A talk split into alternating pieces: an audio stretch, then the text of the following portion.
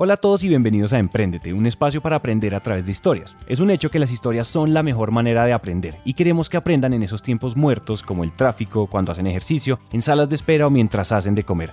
Esos tiempos ya no son perdidos, son para que aprendamos juntos. Yo no sé si ustedes estén de acuerdo con los temas de inequidad de género, discriminación y demás. Y este episodio no se trata de ese debate. Ya otros episodios en esta serie han hablado de eso.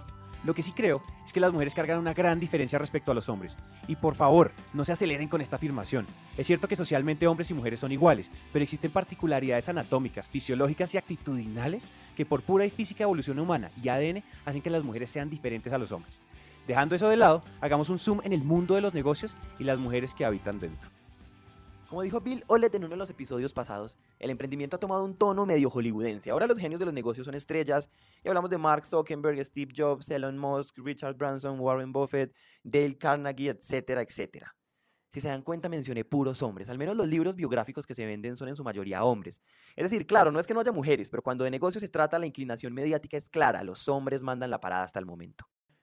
En último, lo que nos preguntamos fue, ¿y las mujeres qué? ¿Dónde queda la escena femenina en el mundo de los negocios? Para todas las personas que en este momento estén pensando cosas del estilo de, para una mujer emprender es más duro, el machismo en los negocios no las deja surgir, las mujeres se deberían quedar en casa, no nos dan las mismas oportunidades que a los hombres, es más difícil financiar mujeres, ser mamá se les dificulta. Para todos los que se les cruzó durante un milisegundo alguna frase de esas, les voy a dar los siguientes datos. Según el estudio de The State of Women Owned Business 2016 o el estado de los negocios registrados por mujeres eh, de 2016, en este momento existen 11.3 millones de negocios registrados por mujeres en los Estados Unidos, generando aproximadamente 9 millones de empleos con ingresos agregados de 1.6 trillones de dólares. Si esa cifra no los ha impactado, esperen y verán. Mientras los registros totales de negocios aumentan en 9% anual, la cifra de registros de empresas de mujeres crece el 45% anual.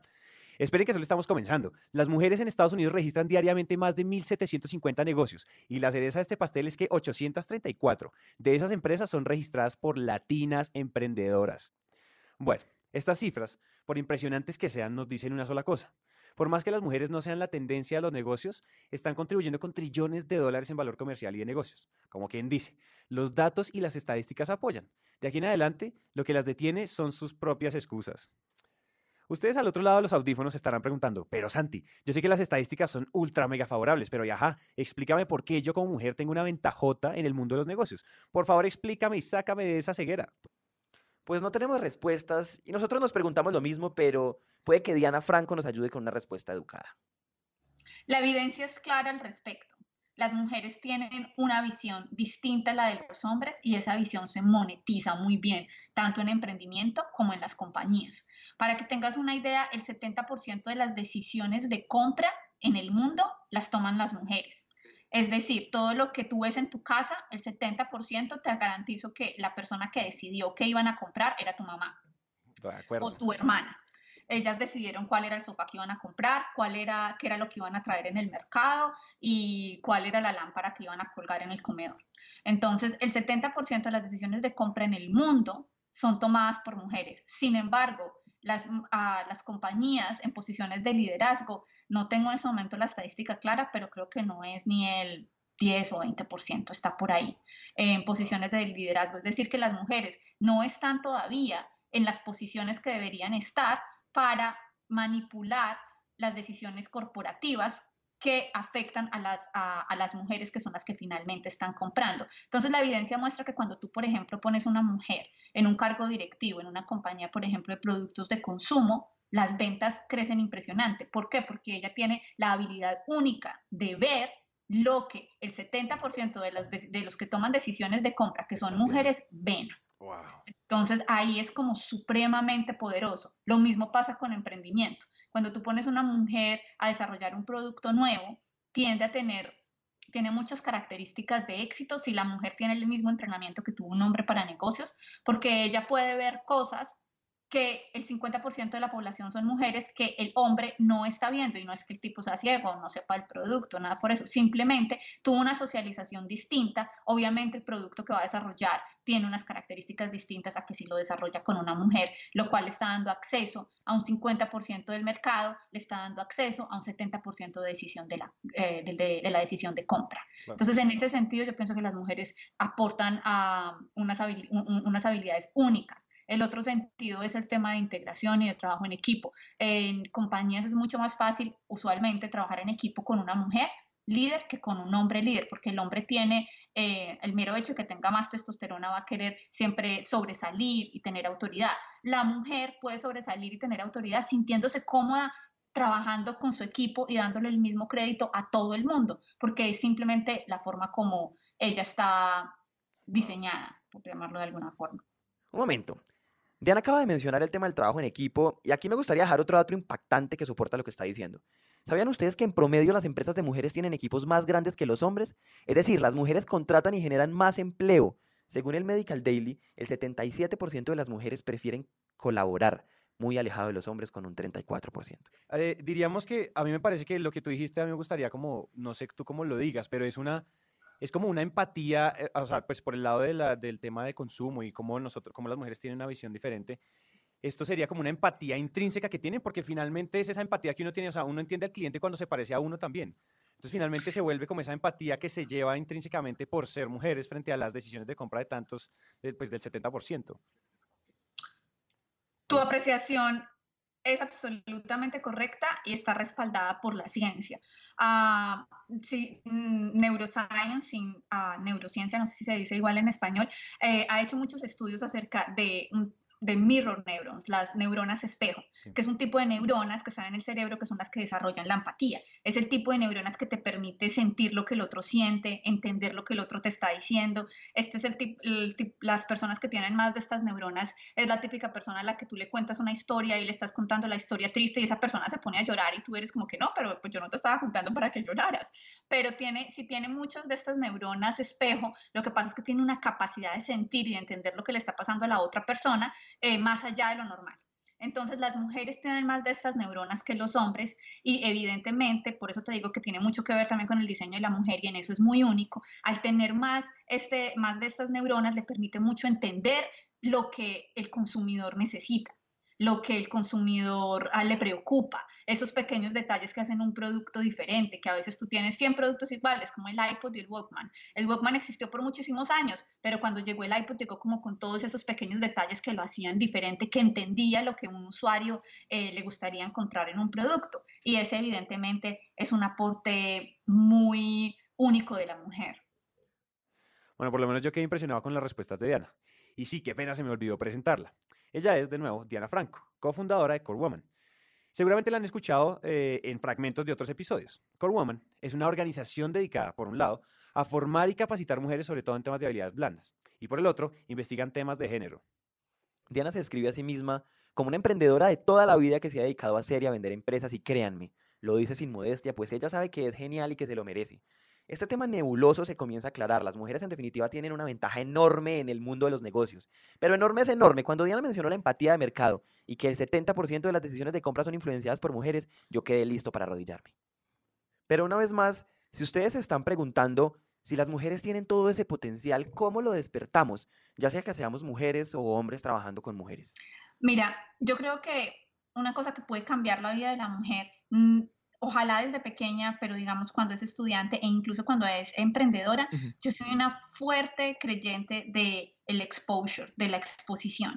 En muchas de las cosas que pasan eh, o que nos pasan no es porque no sepamos o porque, mm, o porque no somos capaces o incluso no porque no seamos lo suficientemente arriesgados, sino porque simplemente no hemos tenido la misma exposición a X tema o a X situación que ha tenido otra persona. Entonces, ah, yo siempre lo digo, aunque no sepas, aunque no entiendas nada de matemáticas, entra a la clase de matemáticas y escucha, o sea, ponte en esa situación, exponte a eso. Aunque no sepas nada de emprendimiento, pues entra en, en el concurso de emprendimiento y piensa en qué se te podría ocurrir. Igual no pasa nada. Igual tu primera idea es la cosa más tonta del mundo, pero vas a todo, todo, todo es un desarrollo. Y eso es lo que a veces se nos olvida. Tendemos a creer como que vamos a llegar y tenemos que hacerlo todo perfecto. Ese es otro problema muy particular en las mujeres. También lo han encontrado en los hombres, eh, pero los hombres lo superan más fácil que las mujeres es como que nosotros sufrimos del síndrome de perfeccionismo. Entonces, si no es perfecto, no lo hacemos. Si no nos va a quedar bien, ¿para qué lo hago? Si, si no tengo todos los materiales, ¿para qué lo intento?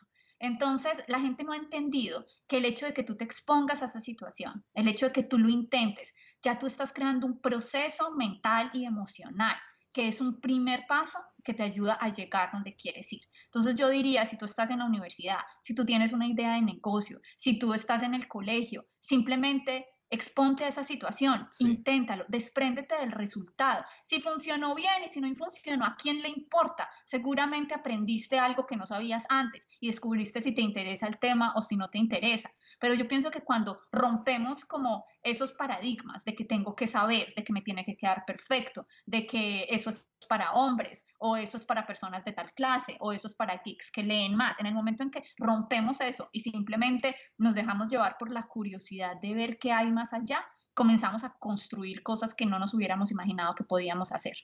A las mujeres ya adultas, ya con una forma de pensar más establecida, ¿Cómo, cómo, puede uno intentar plantar una semilla o simplemente hacer, hacer entrar en razón tantos años de, de cerramiento social, por así decirlo? Mm. Me disculparán los sociólogos. Mira, yo pienso que hay un par de cosas que son importantes y creo que aplican a cualquier estado de tu vida profesional o, de tu desarrollo, incluso como persona. Eh, cuando hablamos de emprendimiento, tendemos a pensar que es la habilidad de hacer negocios nuevos, eh, de innovar, pero yo creo en los años que llevo como emprendedora y en el trabajo, nosotros en el trabajo que hacemos de investigación sobre emprendimiento, nosotros hacemos investigación para la presidencia sobre ese tema, emprendimiento en mujeres.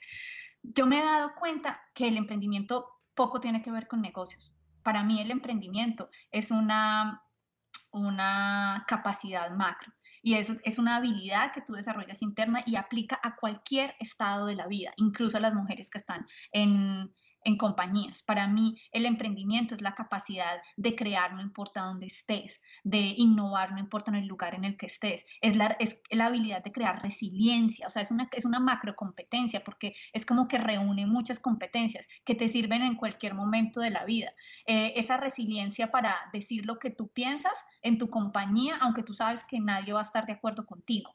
Y ese es el otro consejo que yo le daría a una mujer que, que está en, una, eh, en un nivel corporativo o que ya está en cierta área en la que quizás cambiar las cosas o hacerlas diferente no son una opción para ella. Y esto lo aplico yo a mi vida básicamente diaria. Y es que se pregunte qué haría si no tuviera miedo. Porque muchas veces nuestras decisiones es, no voy a decirle esto a mi jefe porque después me meto en un problema. No voy a decir esto porque va a pensar que es una tontería.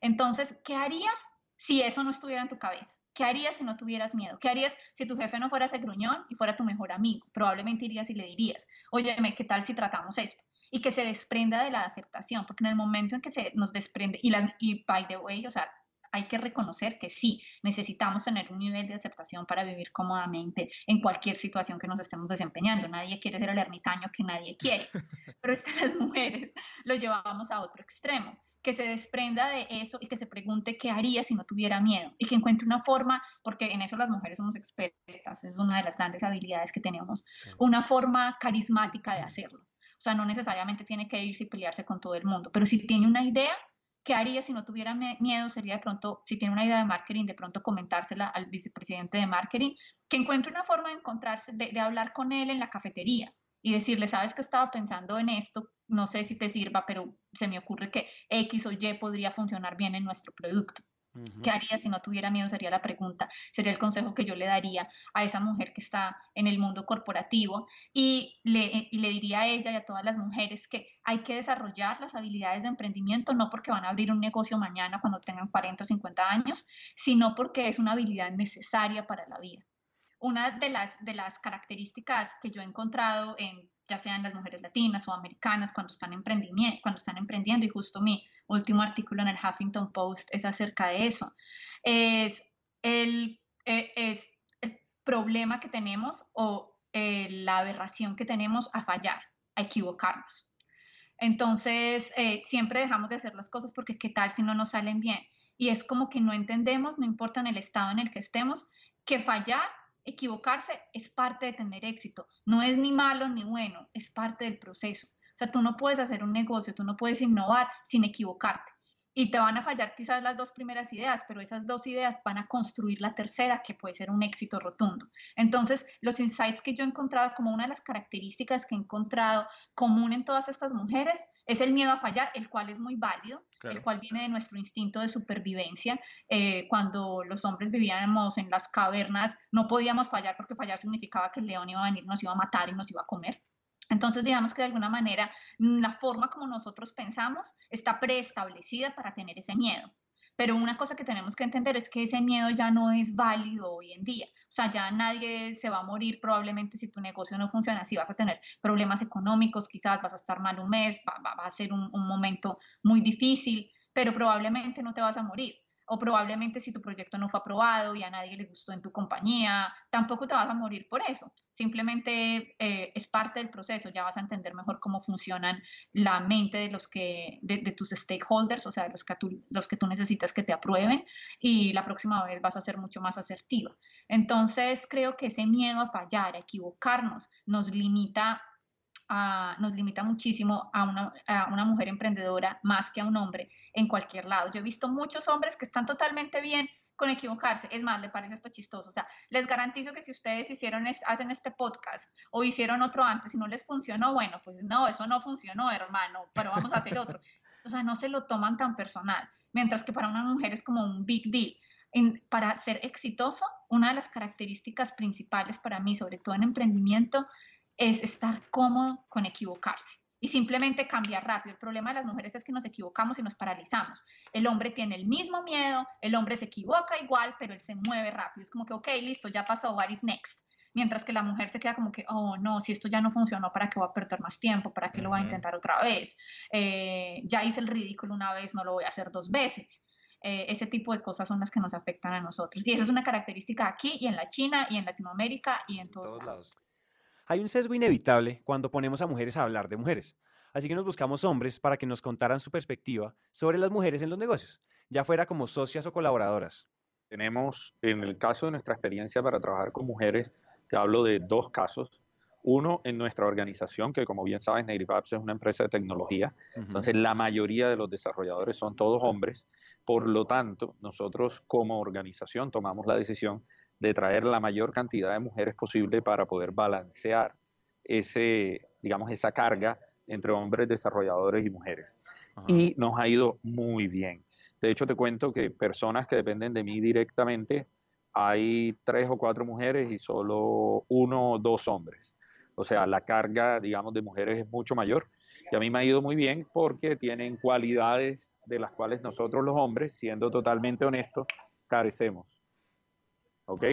Y por otro lado, yo realicé hace poco una inversión en una empresa que es una emprendedora eh, que está eh, liderando su propio proyecto, 21 años, o sea, casi que una adolescente, y me ha ido súper bien porque es una persona muy comprometida, no solo por su tema de emprendimiento, sino es muy organizada. Para mí yo creo que, que la cualidad de las mujeres, aunque eh, también, pues, digamos que encuentra uno de todo, pero una de las cualidades más importantes de las mujeres para mí es que son mucho más organizadas que nosotros, o por lo menos que yo. Cuidan el dinero. Yo creo que esa es una cualidad que he encontrado en todas las que trabajan en mi equipo. Eh, cuidan el dinero, o sea, no, no malgastan el dinero. Y cuando tú miras la industria financiera, la mayoría de las gerentes de los bancos son mujeres, y es porque son más aversas al riesgo, digamos.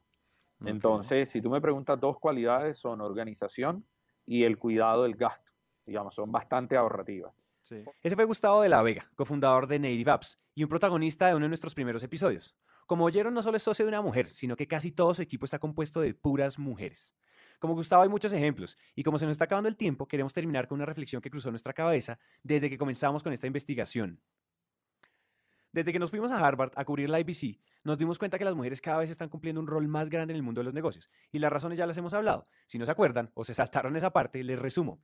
Tienen una empatía de mercado natural, pues ellas entienden por naturaleza a sus consumidores. Son ordenadas, administran muy bien el dinero y tienen una inclinación a medir los riesgos que toman. También son mejores colaborando con los demás y tienen una facilidad para desarrollar inteligencia emocional. Dejando de lado los retos que las mujeres tienen en estos contextos, enfoquémonos en la solución. Sinceramente quedamos asombrados de lo que encontramos. Las mujeres son absolutamente extraordinarias cuando se trata de negocios. No queriendo decir que no lo sean en todo lo demás, pero como este episodio solo cubre ese aspecto, les quedamos debiendo lo demás. La diversidad va a estar del lado de la ventaja, de la oportunidad. Paren y busquen en Google a Christine Lagarde, Angela Merkel, Janet Yellen, Melinda Gates, Ana Patricia Botín, Mario Barra y así podemos seguir y seguir. Algunas de ellas han llegado donde jamás se pensó que pudiera llegar una mujer y son instituciones o empresas catalogadas entre las mejores manejadas del mundo. Esa es la verdadera ventaja de la diversidad de género. En esta serie ha quedado claro que en vez de dejarnos abrumar de miedo, nos tenemos que dejar llenar de curiosidad, exponernos al mundo y ver qué pasa. Lo peor que puede pasar es que algo no resulte y pasas un mal rato, pero siempre saldrás con una lección aprendida. Si el plan A no funciona, siempre vamos a tener un abecedario lleno de letras para seguir intentando. Incluso, como decía Susana de Core Woman, si tienes miedo a hacer algo, pues hazlo con miedo. Así es, Juanpa. Mi abuela, que nació en el siglo pasado, fue la primera mujer en graduarse de medicina en una de las mejores universidades de Colombia, y antes de morir llegó a ser una de las psicoanalistas más reconocidas del país. Esto cuando el rol de la mujer era quedarse en la casa haciéndole caso a su marido. La mamá soltera de la negra decidió ser empresaria, en una industria dominada por hombres. La mamá de Juanpa está sacando adelante un hotel hermoso en las afueras de Pereira, Colombia. La mamá de Fore es una reconocida e independiente química farmacéutica. Y mamá ha hecho de todo. Ha emprendido una cantidad de proyectos que ustedes no se imaginan, desde repostería hasta comerciar su propio arte. Lo que les queremos decir es que de aquí en adelante lo único que tienen que hacer es salir y exponerse a situaciones que los reten, aprender a escuchar y en serio, mujeres aprovechen lo que tienen, que ya saben lo que tienen, y hombres a conocer y aprender todo lo que las mujeres representan para un negocio. Así es, Santi. Y a todos muchas gracias por escucharnos porque hasta aquí llega este episodio. Chao. Aquí acaba un episodio de nuestra serie Mujeres al micrófono. Queremos agradecer a Impulsa Colombia por hacer esto posible y permitirnos llevarles a ustedes contenido útil y relevante a la hora de emprender. Hasta aquí llega esta historia y nos encanta que hayan llegado hasta el final, porque una persona comprometida con su éxito es una persona comprometida con su educación. Emprendete es una comunidad donde nunca dejamos de aprender y este tiempo que acaban de invertir es un paso más para que su educación se convierta en un hábito. Y recuerden que de cada mil personas que nos escriben nos tomamos un café o hacemos una llamada con por lo menos 100 de ellas, así que dejen la pena y escríbanos por WhatsApp.